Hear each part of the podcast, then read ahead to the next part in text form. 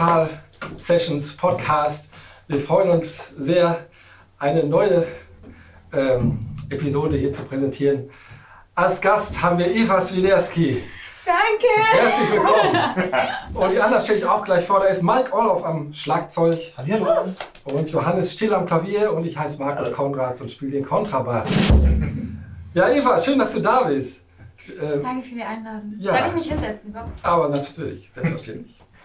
Ähm, ja, Mensch, also ähm, wir, müssen, wir müssen vielleicht vorwegstehen, wir haben gerade die ganze Zeit Soundcheck gemacht. Es waren so zweimal. viele zweimal Soundcheck gemacht. Ja, ja, ja. Also es ist immer diese Studiotechnik, das ist schon. Aber ähm, naja, wir machen das ja hier, um Werbung für das Studio zu machen. Und heute ja, kommt hier vorbei, dann habt ihr, habt ihr richtig technische Probleme. Ja, das war richtig gut. Ja, aber ähm, ich glaube, jetzt klingt alles gut, oder? Also ich fand jetzt. Grandos. Äh, ja. Super. Ähm, ja, ähm, hast du schon wieder gespielt nach dem, nach dem Lockdown? Wie waren so die letzten Auftritte? Ja, ich hatte, ich hatte ja das große Glück, ähm, ein paar Streams spielen zu dürfen. Ah. Ähm, einen, da war ich total aus dem Häuschen. Also bei zwei durfte ich mit Pablo Held im Loft spielen. Einmal bei seiner, äh, zweimal bei seiner Reihe Pablo Held Meets. Und ähm, bei, den, bei der zweiten war sogar Teddy Tech LeBron dabei als Antoine Woods. Das war sehr witzig. Und ähm, ich hatte sogar ein richtig krasses Konzert mit äh, dem Gutenberg Jazz Collective. Ja. Dieses Programm in Mainz. Ich weiß nicht, ob ihr das äh, mitbekommen habt, aber es gibt so ein neues Förderungsprogramm für junge m, Musikstudierende oder ja, angehende professionelle MusikerInnen, die weltweit gecastet wurden und sich dann so fünfmal im Jahr für eine Woche eine Arbeitsphase in Mainz treffen und da wird dann jeweils so ein krasser eine krasse Jazzlegende eingeladen. Und wir hatten gerade vor einem Monat ungefähr ein Konzert dort im Frankfurter Hof mit Live-Publikum. Und der Stargast war Lionel Weke und das war wirklich, das war auch, Wahnsinn. das war so krass. Ja. Den liebe ich. Ja, ich liebe den auch. Ich kann auch seitdem auf der Gitarre nichts anderes mehr spielen, außer seine Moll B13 Voice. Sehr schön. Ähm, ja, wollen wir einfach äh, mal direkt anfangen, was zu spielen? Um mal so ein bisschen reinzukommen. Ja, von mir aus ja. Was mit dir? Gerne machen. Yes, ja. yes. Aber was? Was spielen wir?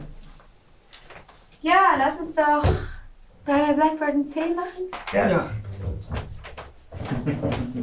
Sehr gerne.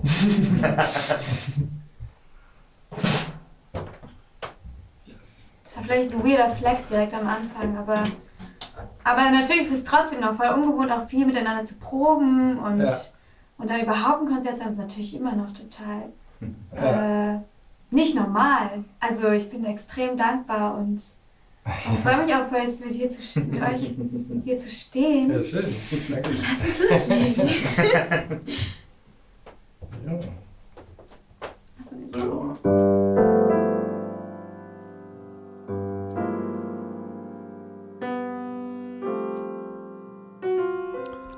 Ja, da hat sich Johannes ein schönes Intro spontan aus den Fingern gesaugt. Ähm, ja, diese Musik äh, könnt ihr euch anhören auf Spotify, Apple Music, Deezer und so weiter. Aber eben leider nicht hier in diesem Podcast. Ähm, ja, aber es gibt ja die Möglichkeit. Deswegen, ja, hört euch das mal ruhig an. Ähm, und hier geht es jetzt weiter mit dem Gelaber.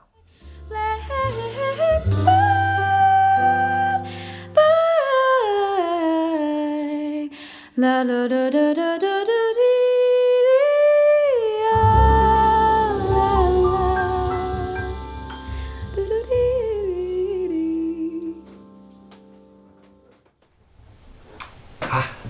Yeah.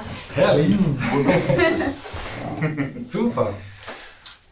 Ähm, wie, ähm, wie bist du dazu gekommen, Jazz zu singen? Tja, das war, das kam ehrlich gesagt durch ähm, das Gymnasium, das ich in Berlin besucht habe. Mhm. Denn da gab es so einen super engagierten Musiklehrer, der drei Orchester und drei Big Bands ins Leben gerufen hatte. Boah, und ja, ich war zuerst, es gab auch dort Chöre, ich war zuerst im, im Chor namens Hot Chocolates, hießen die. ähm, aber dann bin ich relativ schnell mit 13 oder 14 schon in diese Mittelstufen-Big Band gegangen, weil, weil ich das irgendwie mal ausprobieren wollte. Und ich meine, da haben wir so Stücke gesungen wie Valerie und Don't Know Why von Nora Jones und so. Aber darüber ähm, habe ich dann halt das erste Mal so Frank Sinatra Arrangements gehört von der Oberstufen-Big Band. Mhm. Und ja, da gab es häufig Konzerte, nicht nur in der Schule, sondern auch in anderen Locations. Das war ganz cool. Und dann gab es eben auch einmal im Jahr so Probenfahrten, wo wir mit der ganzen Big Band und den Orchestern an einen Ort gefahren sind und eine Woche dort intensiv geprobt hatten. Und da waren halt auch immer so coole Jazz-Coaches dabei, so StudentInnen von, vom JIP aus Berlin. Und die hatten auch so an Abenden eins Jam-Sessions, wo sie gespielt haben für alle ähm, SchülerInnen. Und die haben mich so begeistert. Und ich dachte mir, boah, wie kann man so cool sein? Und irgendwann ist mir aufgefallen, ich kann es ja vielleicht auch studieren und dann so cool werden wie sie. und mit 16, 17 dachte ich, ja, das ja. ich machen. Also du hast eigentlich schon ganz früh angefangen, auch, dann zu, auch zu singen, schon direkt, also in den, in den ja. Oder? Ja, singen war schon immer, immer ja. im Kindergarten, ja, so Chor, irgendwie zu Hause. Irgendwie. Aber du spielst auch, auch Klavier und Gitarre, ne? Hast du das auch schon damals angefangen? Oder? Ja, also ich habe halt richtig früh mit dem klassischen Klavierunterricht angefangen. Da habe ich meinen Vater einfach so hingeschickt. So. Okay. Mit viel. Spiel! Wie alt warst du dann? Ja, da war ich vier Jahre alt und ah, irgendwie dachten meine Eltern, es wäre jetzt ein gutes Alter, langsam mal mit dem klassischen zu beginnen. Ja. ja. das war bei meinen Eltern auch so, aber das hat irgendwie bei mir nicht so viel gefruchtet. ja, also ich, ähm, es ist natürlich als Kind, da denkt man sich auch, what the fuck, was mache ich hier? Aber ich bin dran geblieben, meine Eltern meinten, nee, du ziehst es durch, du darfst mit 18 aufhören. Da habe ich es bis 18 gemacht und dann zwar mit dem klassischen Unterricht aufgehört, ja. aber äh, das hat mir so viel gebracht ja. an Skills und allein schon Noten lesen. Das, das, dadurch fällt mir das jetzt wirklich leicht. Und ich habe dann einfach mit Jazz weitergemacht und ich bin, klar gab es auch schwierige Phasen, mit Üben war auch immer schwierig. Ich konnte ganz lange gar nicht alleine üben. Also musste immer ne, irgendjemand neben mir sitzen. Wenn du Klavier geübt hast? Oder? Ja, genau, da, ja. dass ich überhaupt Klavier übe. So, ich meine, mit ja. 8, 9, 7, keine Ahnung, da war das bei mir nicht so intrinsisch. Ja, verstehe. Ich mir den Wecker gestellt habe jetzt übe ich drei Stunden oder so. Ja. Sondern so halt, ja. Aber äh, ist denn in deiner Musik, ist das eine Musikerfamilie oder wie kommt es, dass deine Eltern so ganz klar gesagt haben, oh, bis 18, so, das wäre schon cool? Ist ja schon auch eine, ist ja schon so eine Ansage? Ja, irgendwie schon. Also jetzt auch ja. nicht so normal vielleicht, also ist ein bisschen mhm. ungewöhnlich. Ja, also mein Vater war Musiklehrer und meine Mom, ähm, die, ist, die kann auch schön singen, so, sie macht jetzt aber nichts äh, beruflich mit Musik, sondern sie ist auch Lehrerin. Aber dadurch, dass mein Vater eben auch auf Lehramt Musik studiert hatte, weiß er irgendwie, dass das gut ist, wenn man früh anfängt, Musik zu lernen. Und ähm, meine Eltern sind auf jeden Fall auch sehr äh, hartnäckig und haben immer geschaut, dass ich an was dranbleibe und nicht tausend Sachen ausprobiere und dann wieder aufhören. Ja. Ähm, es hat auf jeden Fall auch was damit zu tun, dass sie sehr diszipliniert sind und aufgewachsen sind. Also meine Mutter ist aus China und da ist die Kultur sowieso anders und da gab es gar nicht so viel zu diskutieren. Es war einfach, jetzt gehst du hin und dann machst du das und dann okay. habe ich irgendwann gemerkt, hey, es ist ja auch gar nicht so schlimm, sondern es ist ja auch cool. Ja. Und ich war irgendwann ja auch voll stolz auf, dass ich schon so lange an diesem einen Instrument zum Beispiel dran geblieben bin.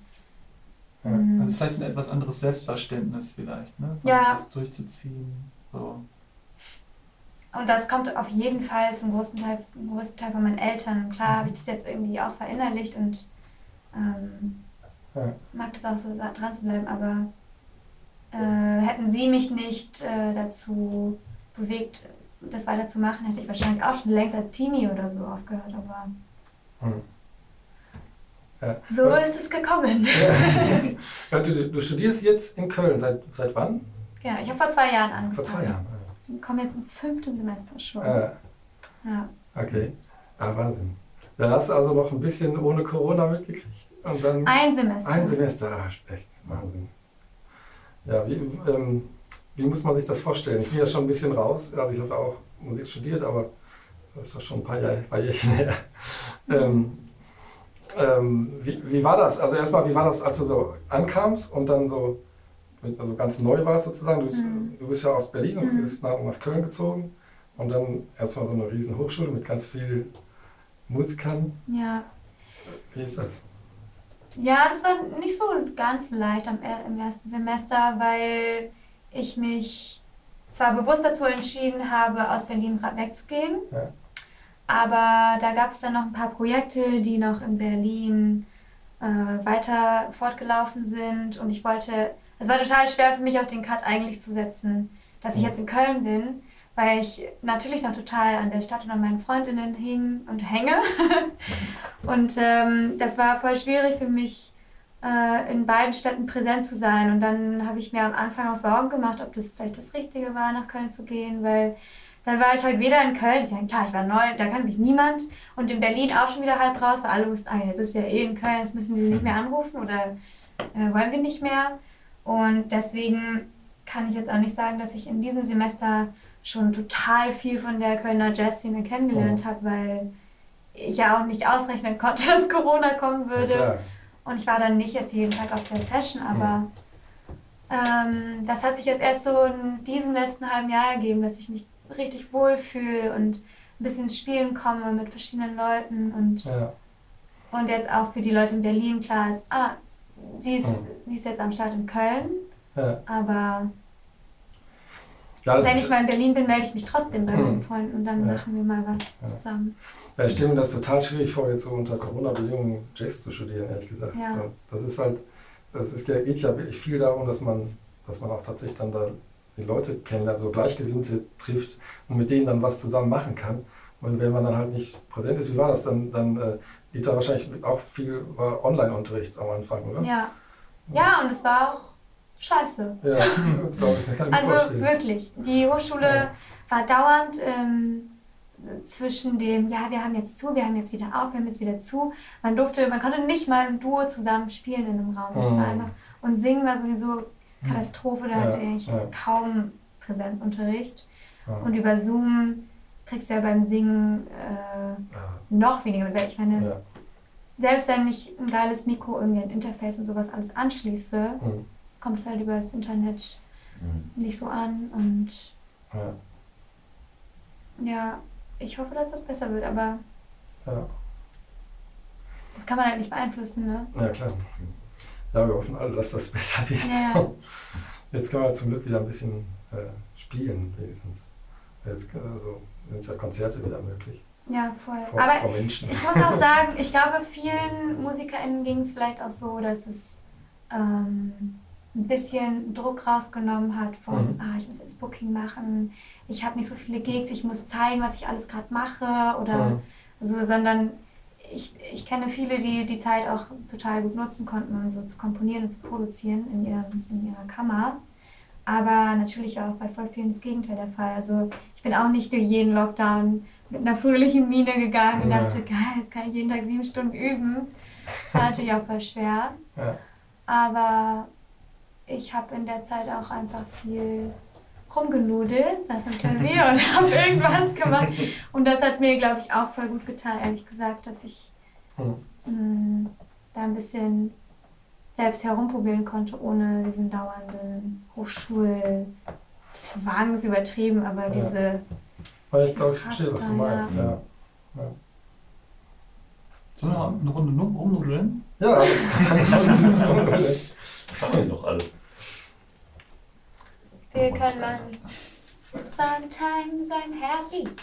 Oh ja. Mhm. Sometimes I am happy, sometimes I'm blue. My disposition depends on you. Und auch hier blenden wir schon wieder aus. So ein Mist aber auch. Ja, das ist auch ein sehr schönes Stück und äh, Eva hat das wirklich fantastisch gesungen. Ähm, ihr könnt euch das anhören auf Apple Music, Spotify, Deezer und so weiter. Ihr sucht einfach nach der Rübezahl Band und dann ist es Session Nummer 5, so heißt das Album. Genau. Ähm, macht das mal und ähm, hört aber auch weiter diesen Podcast. Viel Spaß. I'm happy when I'm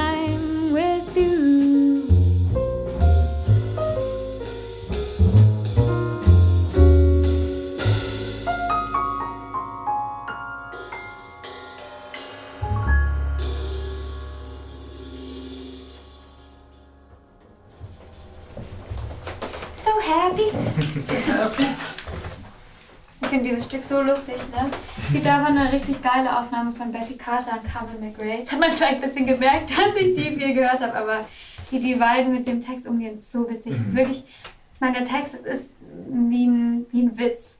Und man hört, wie das Publikum wirklich dem Text folgt und anfängt zu lachen. Mhm. Und es hat einfach richtig eine krasse Energie, diese Aufnahme. Und diese zwei Frauen sind sowieso Ja. ein richtiges Vorbild von, von äh, Persönlichkeiten auf der Bühne, die Ja. wirklich so den ganzen äh, Raum einnehmen und einen so einen Bann sau saugen, anziehen. Ja.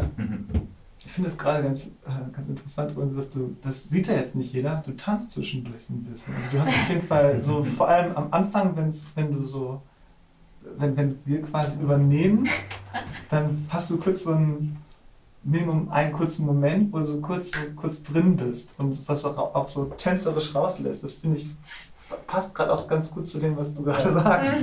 ähm, und das finde ich, äh, also es ist ein bisschen schade, dass man das gerade nicht sehen kann, weil das ist eigentlich ziemlich cool. ja. ja, ich habe früher äh, auch immer während des Singens so mich sehr viel bewegt und dann war es irgendwann zu unkontrolliert. Das ist eigentlich ein bisschen schade.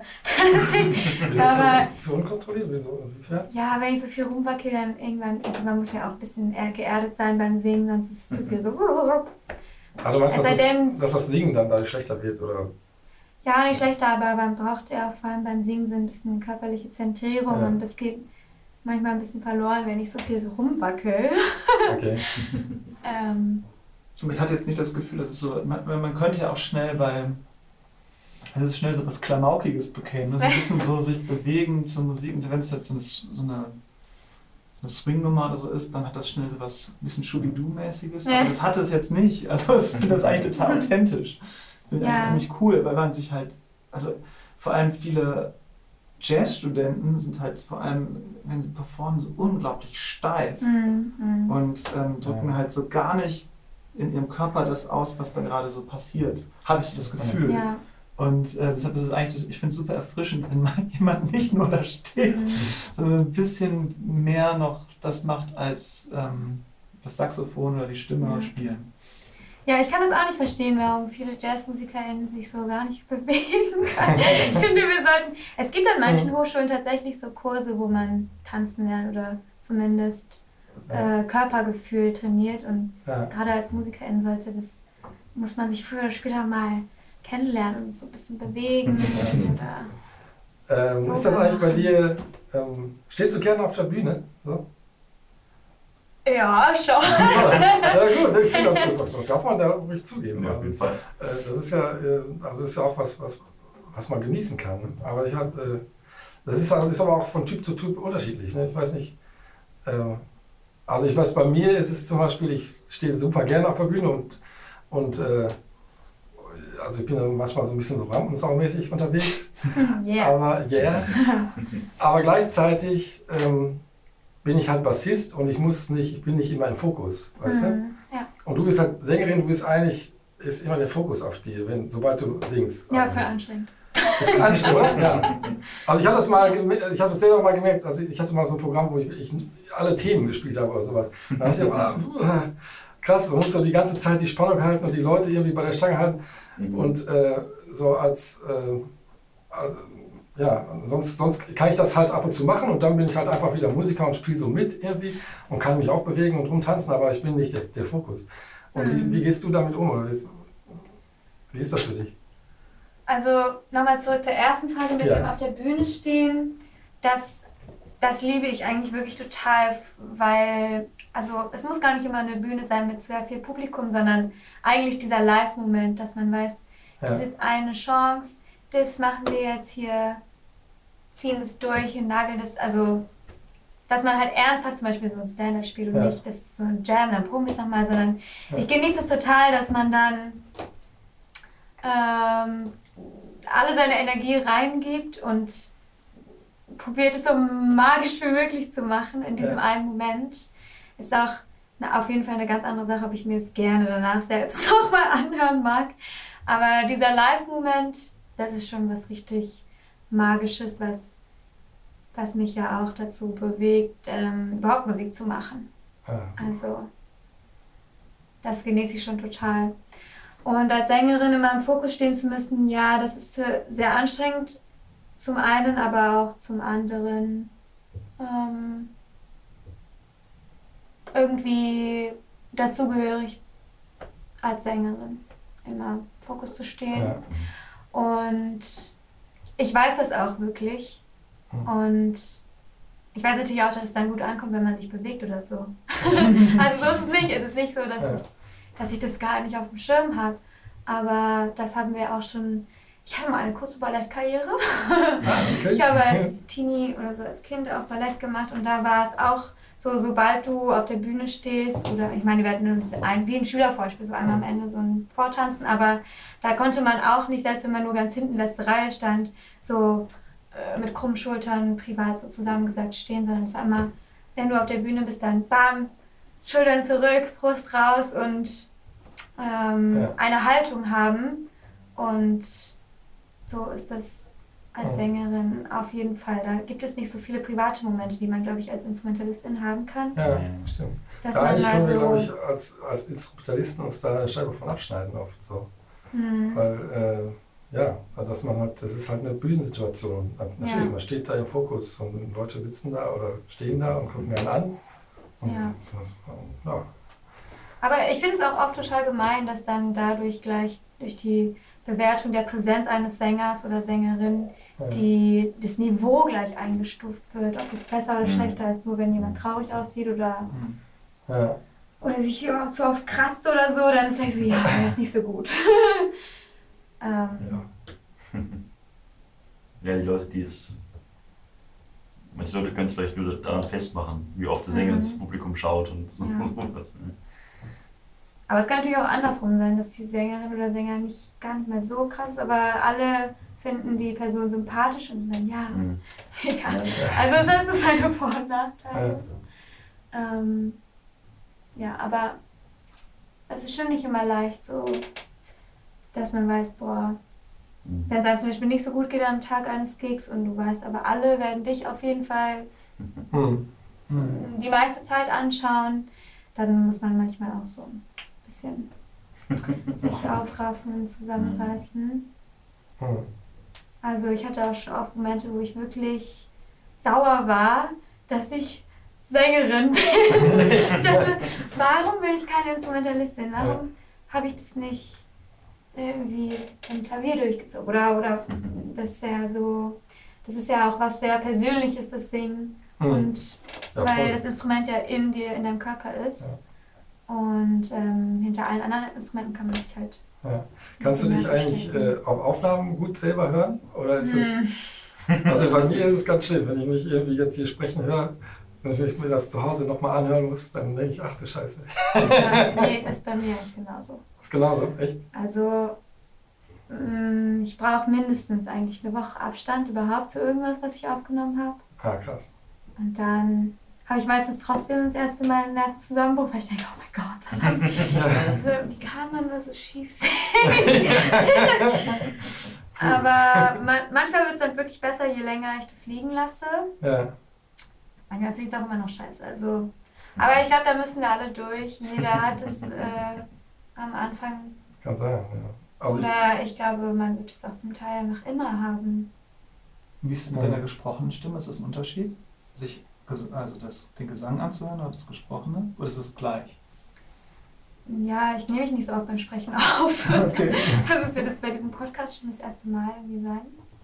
Aber da ist es ja irgendwie auch egal, weil ich, ich buchen jetzt nicht Leute oder ich mache jetzt keine, keine Hör Hörspiele oder so. Hm. Deswegen ist jetzt meine Sprechstimme, an der kann ich nicht viel ändern, aber singen ist schon das Jahr Hm. mein, mein Instrument. Ja, dann lass uns doch, mal, lass uns doch das Instrument noch mal ein bisschen hören. Soll ich jetzt mein Solo-Ding machen? Ach ja, gerne. Oh ja. Ja. Okay. Ähm, ja, ich habe mir nämlich eine neue Gitarre zugelegt. Und ich dachte, die kann ich jetzt cool einweihen. Shoutout an Olli Lutz dafür, dass du mir den Ebay-Link geschickt hast. Grüße gehen raus.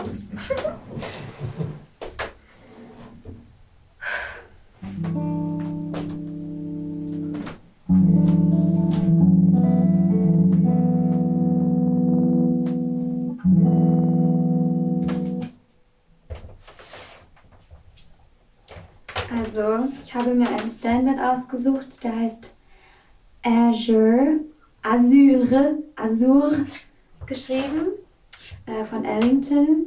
Und ähm, es gibt da eine tolle Aufnahme von Gretchen Palato und Lionel Lueke, den Gitarrist, den wir am Anfang schon kurz äh, besprochen hatten. und der hat es so ein bisschen reharmonisiert und ich habe das ein bisschen geklaut, mich davon inspirieren lassen. Und jetzt kommt so eine Mischung von meiner Version und Leonels und Gretchens Version.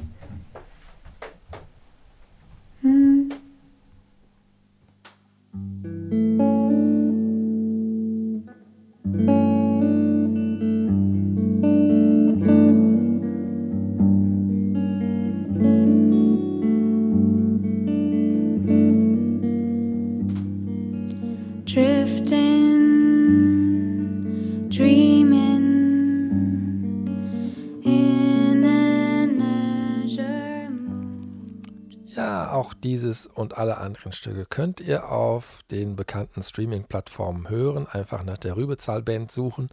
Da findet ihr auch die Musik aus den anderen Podcasts. Auch diese Musik ist wunderschön. Hört euch die alle mal an.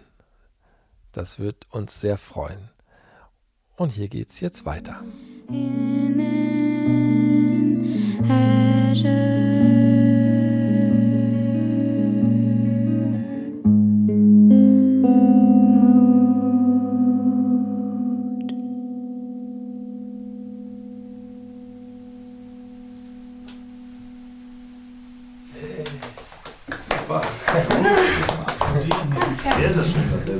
Wow. Sehr, sehr schön. Cool. Aber wirklich. Klasse. Boah, Solo haut mich echt immer ganz schön um. Es ist so, Ja. man ist einfach allein. Bist du, machst du manchmal äh, komplett äh, Solo-Auftritte auch? Nee, das habe ich noch Ach so, nie gemacht. Das dauert, glaube ich, noch ein Ja. paar Monate, bis ich das hinkriege, weil das ist wirklich. Äh, Ja, ist hart, da kann man sich vorstellen. Also, ich habe es auch noch nie gemacht. Ja. Ja.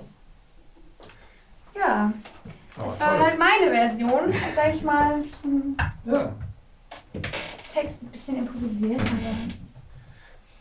Hm? Also mit dem Amp irgendwie auf Standby machen. Also was Achso, das ist jetzt auch mal. Brummt. Ja. Hier, ne? Genau. Ah, eine himmlische Ruhe. Ja. Ähm, wie ist das eigentlich als, als Sängerin? Ähm, also ich sag mal, ich, geh- ich würde mal davon ausgehen, du hast, konntest wahrscheinlich schon ziemlich gut singen, bevor du angefangen hast zu studieren. Ne? Ähm, wie, wie, wie sehr entwickelt sich die Stimme so? Oder was ist, was ist, woran arbeitest du im Studium? Jetzt gesanglich. Hm. Ähm, also klar, an Technik kann man immer arbeiten.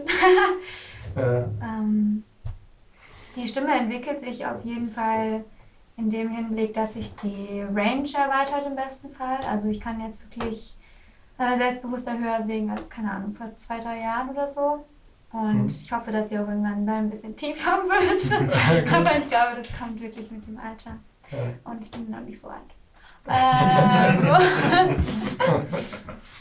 Und sonst arbeite, möchte ich jetzt vor allem im kommenden Semester noch mehr Schwerpunkt auf Improvisation setzen. Also das im traditionellen Bereich, also ich liebe das auch über Standards zu improvisieren, aber auch wie ich gerade äh, über so etwas offenere Akkorde improvisiere oder wie man Sachen reharmonisieren kann. Und ich möchte jetzt auch gewandter werden darin, Sachen zu komponieren und das nicht immer wie so, ein, wie so eine Sisyphos-Arbeit zu sehen das, oder gar nicht erst anzufangen, weil ich, weil ich oft Sachen langweilig finde oder nicht so gut finde, wenn ich sie geschrieben habe, weil, weil ich denke, das gibt's schon. Oder, also so Gedanken, die man als Komponistin irgendwie, glaube ich, Ja.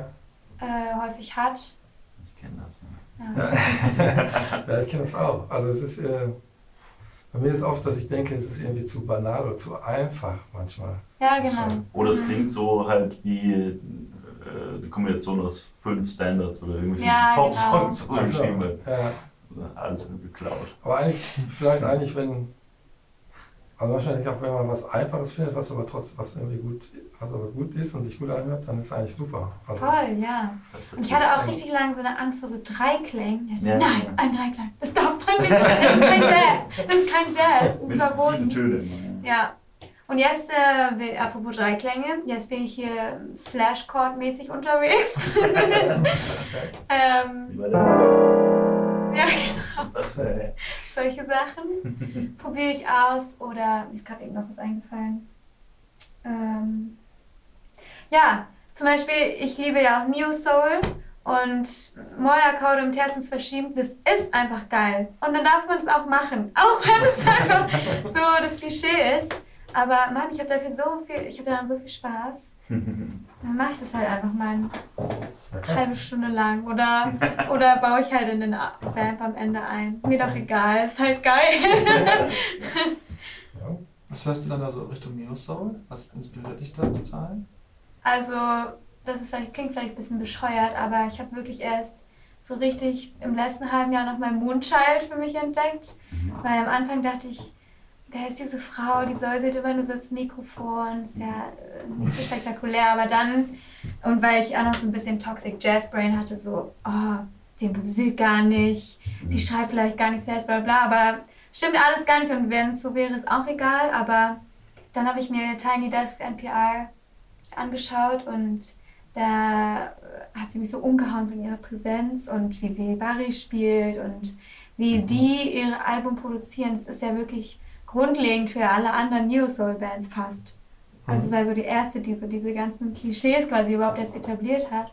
Ja. Und genau, die finde ich geil. Vielleicht, wir haben, so eine, wir haben so eine Playlist von den Podcasts aus, Ah, wo wir immer so Stücke drauf machen, die so, oh ja, da kann ich euch genau, kannst du vielleicht ein paar auf jeden Fall. Ja, sag mal, Sagen. sag mal gerade, wel- welches du drauf machen würdest. Äh, ah ja, und die Amber Navrant, die Frontsängerin von Moonchild, die Ja. hat letztens auch so, letztens, keine Ahnung, vor einem halben Jahr oder so, eine kleine EP rausgebracht, die heißt äh, Golden Light, glaube ich. Mhm. Und da ist sie eben selbst nur Produzentin, hat mit einer Sängerin zusammengearbeitet, Erin Bandlich heißt die, auch voll die Mhm. geile Sängerin. Ähm, und so einen Track genommen, den die Erin über so wirklich so ihr iPhone äh, Kopfhörer eingesungen hat, aber das dann so viermal verschieden arrangiert. Und da könntest du Follow the Golden Light oder sowas drauf machen. Das ist immer leider nur so ein, zwei Minuten lang, aber das ruft unnormal krass. Das ist wirklich, das ist, Geil, ja, habe ich richtig auf Dauerschleife gehört. super. Und sonst Neo Soul mäßig, also mein neuer Hero sowieso äh, ähm, am Gesang und als Komponist ist äh, Michael Mayo. so Aha. ein New Yorker junger Sänger, der gerade auch in dem Hancock-Institut ist und also in diesem Förderungsprogramm da teilnimmt. Der hat auch ein neues Album rausgebracht letztens und da feiere ich den Track ähm, Bones, also ist der Titeltrack vom Album, richtig ab. Ja. Und da ist, ich habe dann, ich fand es so cool, ich habe da ein bisschen die Akkorde rausgehört und die, die ersten acht Takte sind bisher auch nur Major-Akkorde um Terzen verschoben. Aber das klingt so hip und cool. Und dann, Ja. Wenn der das macht und es so cool ist, dann macht es auch. Dann also, sorry, Jazzpolizei. Es ist eine Kunst, Major-Akkorde oder Ja. zu verschieben und schöne Melodien darüber zu machen. Es ist Ist eigentlich die Äh, Jazzpolizei sehr streng so in Köln oder in Berlin? Ich bin da so ein bisschen, ich weiß das nicht mehr so richtig. Ja, ich kann es nicht beurteilen, aber ich habe es ich hab's einfach in mir sehr stark gespürt, die Ja? Mhm. Also in Berlin war das stärker, vor allem halt noch vor den ganzen Aufnahmeprüfungsgedöns, weil da will, Ja. wollte ich halt einfach so ein Jazzcat sein, die anerkannt, anerkannt wird von Okay. meinen Mitmusikern größtenteils. Und dann dachte ich halt, boah, ich muss das auschecken, das auschecken, Bebop Ja. hören, Rhythm Changes nageln, sonst äh, bin ich keine valid Jazzmusikerin. Okay. Aber hier in Köln spürt man das eigentlich kaum. Es sei denn, man gerät in falsch, falsche Kreise, aber das passiert eigentlich gar nicht. Gar Ja, nicht ich glaube, es ist auch, es ist, äh, also ich, ich habe das auch so gefühlt, als ich so angefangen habe, so Jazz zu spielen. Mhm. Auch, auch so, ich hatte voll Respekt davor, irgendwie bei einer Session einzusteigen damals, so, weiß ich noch. Also, das waren für mich alles voll die Götter, die da so gespielt haben. Ja, Und äh, ich dachte, ey, was macht, was macht die da? Was, was macht der Bassist da? Und so. Wenn ich das spiele, dann klingt das irgendwie immer so wie, weiß ich nicht. Und, äh, aber es ist dann doch am Ende, ist es viel in einem selbst. Ne? Also, ja, so, genau. ähm, am Ende, wenn man die Leute dann so kennenlernt, sind die gar nicht so schlimm. Ja. Also erstens das. Es Und ist- in Köln gibt es wirklich Ja. kaum Leute, die so doof sind, weil das Ja, ist Habe ich auch einfach, festgestellt. Ja. das ist ja auch einfach nicht cool und gar nicht förderlich. Naja. Und äh, natürlich geht es aber auch weg, je mehr man einfach selbst seinen eigenen Weg findet oder mehr Mhm. herausfindet, hey, was gefällt mir eigentlich? Und wenn mir halt Moonchild auch jetzt 2021 erst gefällt Ja, und ich das cool finde, dann ist es halt so. Und äh, ich war ja ehrlich gesagt diejenige, die sich viel dafür selber verurteilt hat. Mhm. Und ähm, am Anfang des Studiums oder davor vor allem ist man ja natürlich doppelt unsicher, aber Mhm. je mehr man so findet, hey, aber das gefällt mir, dann muss man, lernt man sowieso automatisch mit der Zeit, sich nicht mehr so viel von diesen fremden Meinungen ein, beeinflussen zu lassen. Und das verändert sich, glaube ich, auch vor allem gerade in Köln und in der Hochschule wird es auch sehr gefördert in Köln, dass es so ein offeneres, äh, einen offeneren Blick auf die Jazzwelt gibt. Ich habe das Mhm. Gefühl, in Berlin ist es ein bisschen traditioneller. Aber ich habe das Gefühl, langsam bricht auch so ein bisschen diese Jam-Kultur auf, dass es nicht mehr so nur noch schnell und 700 Kurse Mhm. wird, Mhm. sondern man sieht auch langsam mehr Frauen auf der Bühne, die Instrumentalisten sind und ähm, in Köln, ja, geht es für mich noch ein bisschen, ich weiß nicht, ob man es so sagen kann, aber es geht so einfach darum, schöne Musik zu machen. Ja. Mhm.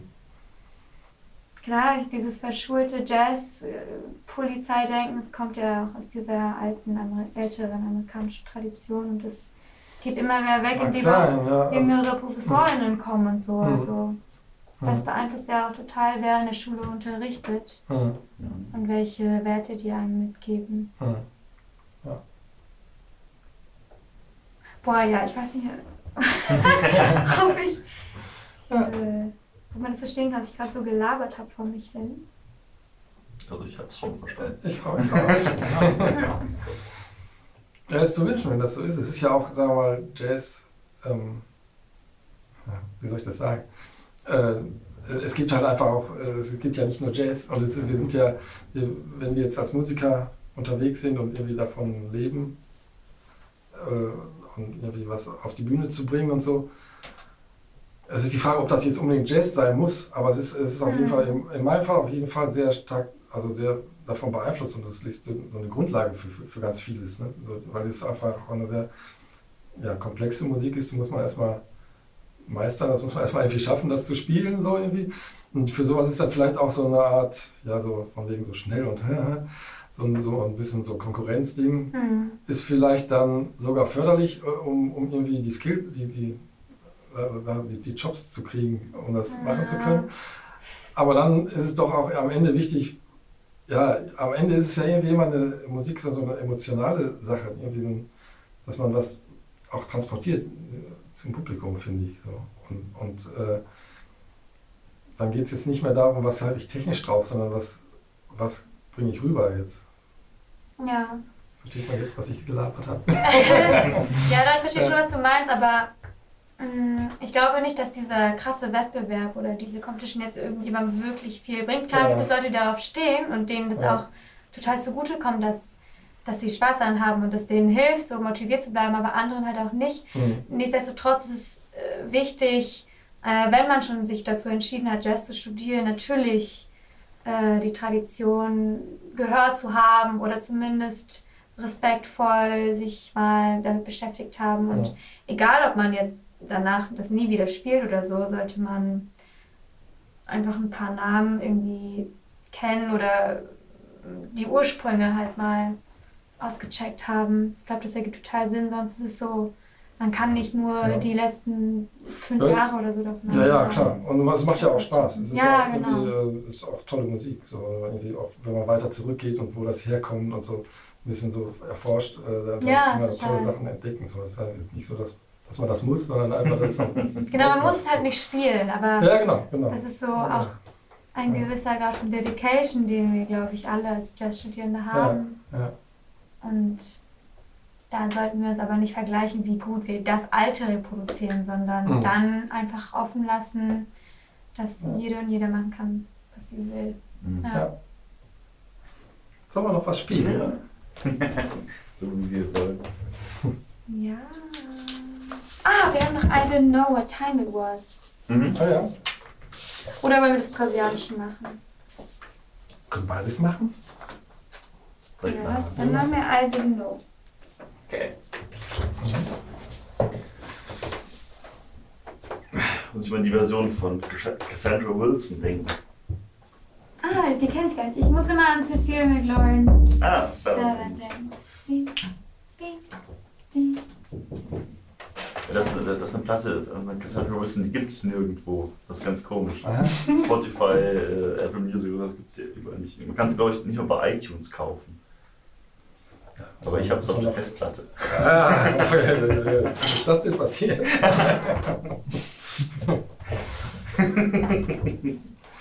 ja, wie, wie machen wir es denn?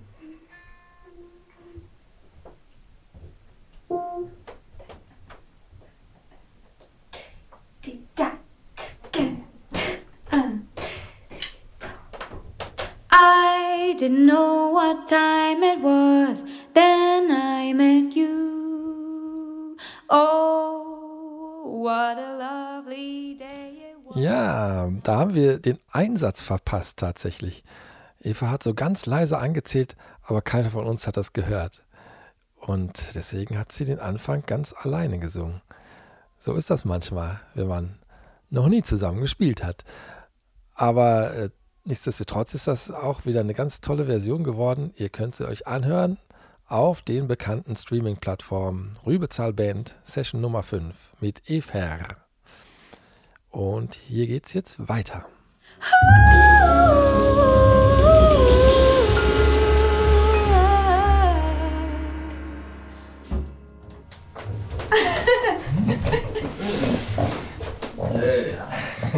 Hey, der Song ist so cool. So cool. Ne? Ewigkeit nicht gespielt. Das habe ich noch nie gespielt. Nee, ich glaube auch nicht. Super. Schön, schön. Sehr cool. Ich soll dich von ähm, meiner Frau fragen. Kann jeder, kann jeder Mensch singen lernen? Ja, Okay. ja. Jeder Mensch Und warum kann singe ich so, wie ich singe? Was Nein, was was ist Zeig mal, zeig mal. Ah! ähm, ja, links und rechts. Also sozusagen jeder, jeder kann sauber intonieren lernen und jeder kann seine Stimme irgendwie zur Entfaltung bringen. Ja, voll. Also ich meine, du würdest ja auch ähm, davon ausgehen, dass jeder irgendwie Klavier lernen kann oder Schlagzeug oder so. Und ich denke, es ist eigentlich ein ganz normales Instrument wie jedes andere, was man auf jeden Fall lernen kann. Hm. Hm. Aber man ist natürlich schon mit einer gewissen Stimme geboren. Also die Stimme kann man eigentlich nicht verändern. Kann man, kann man die verändern? Ja, aber gut, man kann die. Ja, selber. Naja, Viel rauchen, viel trinken. das hilft auf jeden Fall. ähm, aber klar, es ist manchmal schwieriger dazu Zugang zu finden, weil es halt so intim und persönlich Ja. ist. Und dann ist es manchmal auch hart, äh, das zu üben, wenn man, Ja. weil es einen großen äh, Impact, was Ja. heißt das auf Deutsch, ähm, Einfluss darauf hat, wie es zum Beispiel einem geht, körperlich, aber auch mental. Und das nervt mich auch krass oft daran, dass ich halt Sängerin bin, weil, weil ich nicht trotzdem, wie gesagt, wenn es mir schlecht geht, einfach üben kann, wie ich mich zum Beispiel ans Klavier setzen kann und Ja. total verkatert irgendwie immer noch einen Gig rocken kann. aber, aber als Sängerin ist das Hast halt du, ähm, wenn hart. du, wenn du übst, macht dir das was aus, wenn andere Leute das hören? Ja, Schon. Ne? Ja. bei also, ich habe ja auch MitbewohnerInnen, Ja. die bei denen ich mir echt auch oft Sorgen mache, dass die denken, boah, und die, wie soll die jemals irgendwie ein Konzert spielen, so wie die singen? Geht echt gar nicht. Oder das sind vor allem auch zwei Klassiker, also eine Geigerin und ein Cellist. Und wenn ich da so du du du du du meine Improvisationsetüden mache, dann denkt sich wahrscheinlich auch, what? What is Hast du mal that? gefragt? Hast du keine Musik. Ja, oder, also ich übe wirklich ja manchmal so Lines oder Changes singen und es ist halt, da achte ich manchmal dann nicht so auf meine Technik, sondern es geht wirklich darum, die, die Noten irgendwie ins Gehör zu prügeln. Und dann Ja. denken die sich wahrscheinlich, das ist nicht ihr Ernst, das ist nicht das, was sie wirklich wie, kann, wie kann das so der hohe musikalische Anspruch sein? Aber es ist halt eine andere Welt Ja. von Musik. ja, und man ist ja auch eigentlich beim Üben, man beschäftigt sich ja eigentlich die ganze Zeit mit Sachen, die man noch nicht kann eigentlich. Also, Bestenfalls, ja. ja, genau. ja klar, ich kann natürlich auch die ganze Zeit was üben, was ich eh schon kann, dann freue ich mich, kann. Aber das Ja, man muss ein Maß finden, ne? sonst, Ja. sonst wird man, sonst, ich bin sehr schnell frustriert, wenn ich was nicht Ja. kann. Und so, wow! Und dann, Ja. dann muss ich kurz Pause machen oder äh, Schlagzeugruf anmachen und ein bisschen wieder gute Laune bekommen und Ja. Meine Mollakkorde spielen und dann, und dann kann ich wieder weitermachen. Ja. Also ich bin schon sehr, sehr getrieben. Ich äh, bin immer schnell da glücklich, dann frustriert, aber dann muss ich wieder äh, mich selber, was mir so Reize geben, wie so Schokolade essen oder so, so Ja. kurz Glück, dann wieder kurz üben, dann konzentrieren, dann kurz traurig sein, kurz schreien, dann wieder weitermachen und Wie viel übst du dann so? Oh Gott. ähm, ja, es kommt voll darauf an, was ich gerade mache. Also, jetzt für die nächste Woche muss ich zum Beispiel äh, Stücke lernen für die Arbeitsphase mit Ben Wendell und da sitze ich halt einfach so lange dran, bis ich bestimmte Anzahl von Stücken kann, singen kann. Das Mhm. dauert halt so lange, es dauert manchmal ähm, keine Ahnung, zwei, drei Stunden. Ich meine, man kann als, man kann sowieso nicht so sieben Stunden lang mit voller Stimme Mhm. singen. Für mich ist Üben auch viel so am Klavier sitzen und mir Töne vorspielen. Dann singe ich die so ganz leise nach, aber halt, dass ich ungefähr weiß, wo die liegen. Hm. Und Ja. Ja, also ich, ich mag, also im Moment habe ich, das ist eine gemeine Frage. Ja, ich- Sorry. genau, Ja, aber das ist voll interessant, das ist total interessant, wo das herkommt. So. Oder, oder, oder hast du viel Proben dann zum Beispiel mit Bands? Also so Ja, jetzt wäre es wegen, wegen Corona und so. ja, so, so allgemein, ja, so wie ist so dein, ja klar, durch Corona hat sich super viel verändert, Mhm, Also aber wirklich. so vorher war das natürlich immer, wahrscheinlich gehört für einen Musiker oder Musikerinnen irgendwie das Hören von Konzerten gehört dazu, Musik Mhm. hören, Bandproben, für Ja. sich Sachen auschecken. Das ist so eine verrückte Mixtur, die sich wahrscheinlich jetzt durch Corona ein bisschen geändert Voll, hat.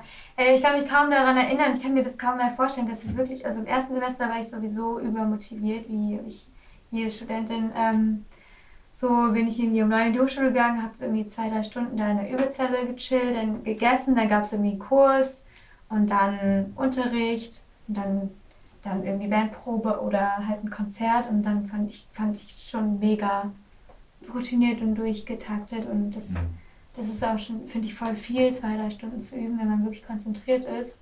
Und ich hatte da auch immer mein Buch dabei, wo ich so geschrieben habe, Technik und dann so dahinter 20 Minuten. Und dann? So ist das, ja? 30. Ja, weil ich habe am Ende das dann so nachgezählt und dachte ich, wow, Proud.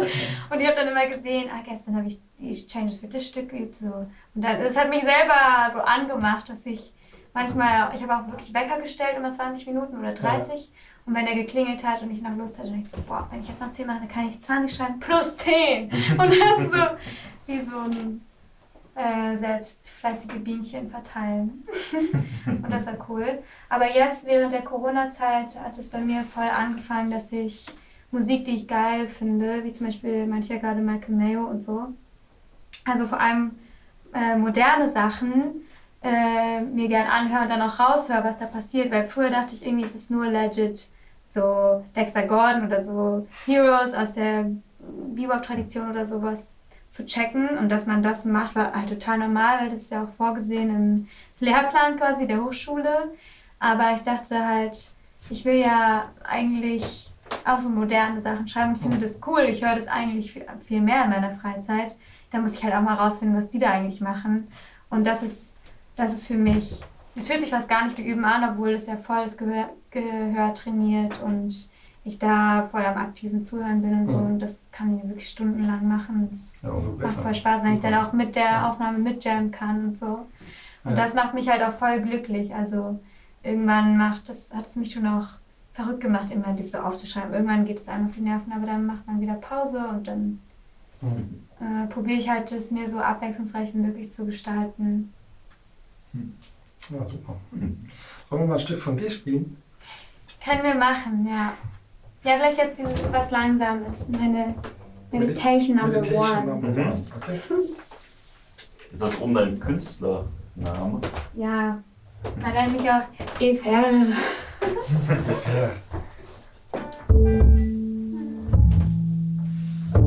Willst du die ersten acht Takte alleine spielen? Ersten acht. Also bist du Fermate? Mhm. Sind es acht? Ja.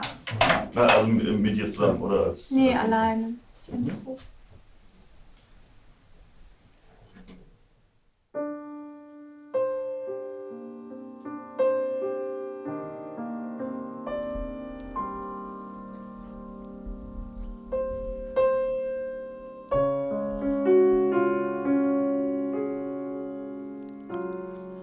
Ja, das ist Johannes Still am Klavier. Dem kann man einfach mal sagen, ach, spiel ein paar Takte Intro und dann spielt er sowas Schönes. Ist ganz erstaunlich. Ja, aber das Stück von Eva ist auch wirklich ganz wunderschön. Und ihr könnt euch das anhören auf den bekannten Streaming-Plattformen. Sehr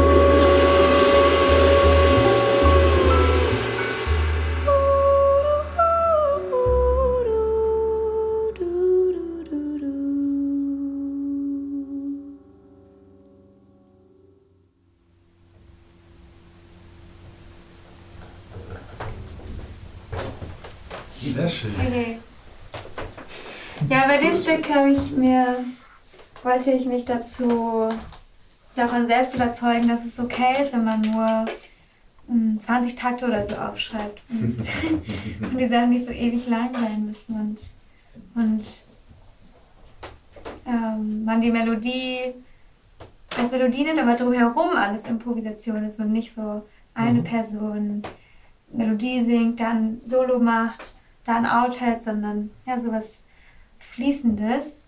Und ja, da habe ich auch viel an Pablo Held und Jürgen Friedrich gedacht.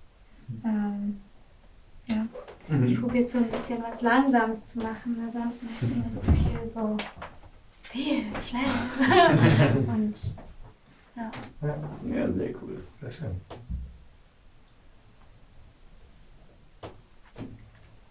Sehr gut. Sollen wir einfach noch, noch einen spielen? Wollen wir noch den Basil machen? Ja, voll gerne.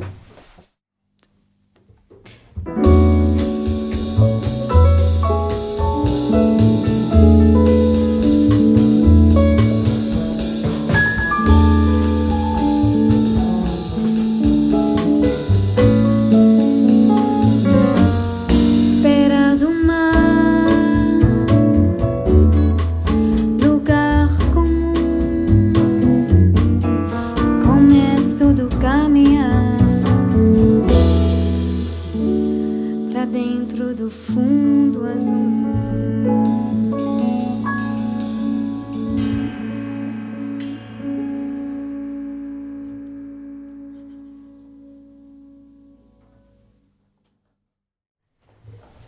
Super.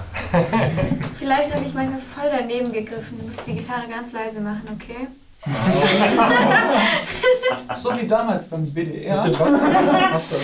Oh mein Gott. Ich habe mich, Ach, das ich hab mich kaum gehört, beim WDR. Ich habe hab vorhin bei der Autofahrt hierhin dem Mike erzählt, dass ich beim WDR, wir haben irgendwie so einer Band live gespielt bei WDR 3 und ich bin komplett voll aus der Form geflogen. Können wir das dann im Podcast nochmal einblenden? Ach so. Muss man, ja, das wäre gut. eigentlich. Die Aufnahme. Zum Beispiel. Nein. Weiß nicht, aber ich glaube, ich habe die nicht. Aber Schade eigentlich. das wurde sogar nochmal wiederholt. Hast du auch nicht eingeschaltet. Da kann man So vergessen. schlimm kann es doch gar nicht gewesen sein. Ja, Mensch, das hat total Spaß gemacht. Ja, hat es euch gefallen? War super. Schön, ja. Ja. Ja. Ich bin gespannt, mir diese Songs jetzt nochmal anzuhören. Ich glaube, es war cool.